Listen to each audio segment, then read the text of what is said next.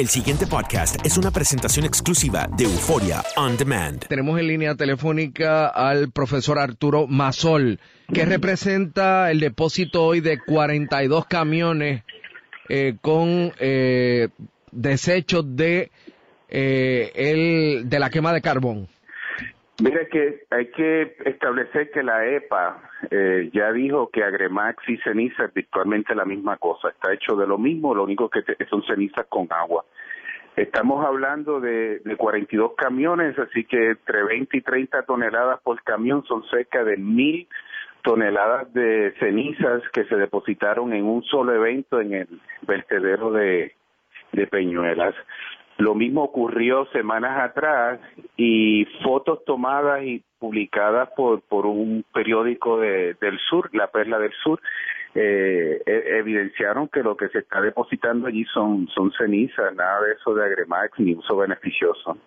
Y ese es uno de los graves problemas, es el volumen, no es una, un depósito ocasional de cenizas, sino esto es ceniza tras ceniza, tras ceniza, tras ceniza, y llenaremos el vertedero de montañas de ceniza en lugar de otros desperdicios que deberían estar manejando, que deberían estar manejando estos vertederos.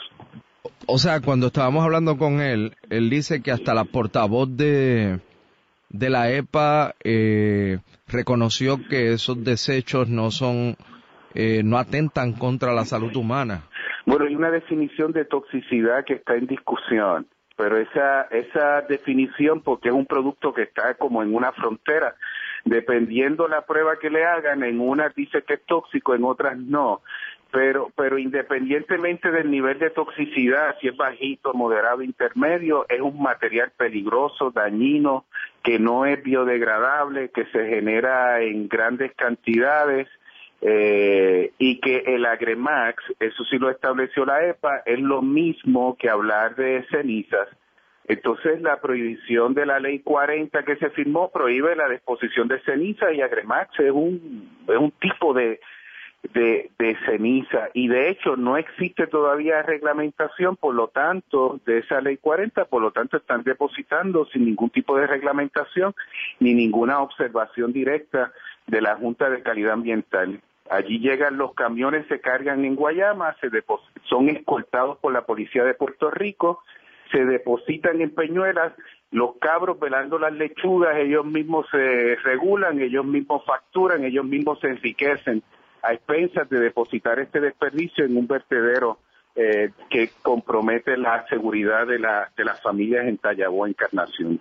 ¿Cómo nos, ¿Cómo nos juzgará la historia de aquí a, a 15 o 20 años por esto? No, bueno, yo, yo quiero, ¿verdad? Cuando nuestros hijos y nietos estén ya adultos y estén mirando hacia atrás y, y mirando todos los lastres que le hemos dejado, además de un país quebrado, además de una deuda gigantesca, cuando miren entonces su entorno y pasen juicio sobre, sobre esas decisiones que además comprometieron su entorno físico, pues eh, yo creo que no van a estar muy muy agradecidos de, de estas tomas de decisiones que se están dando en este momento.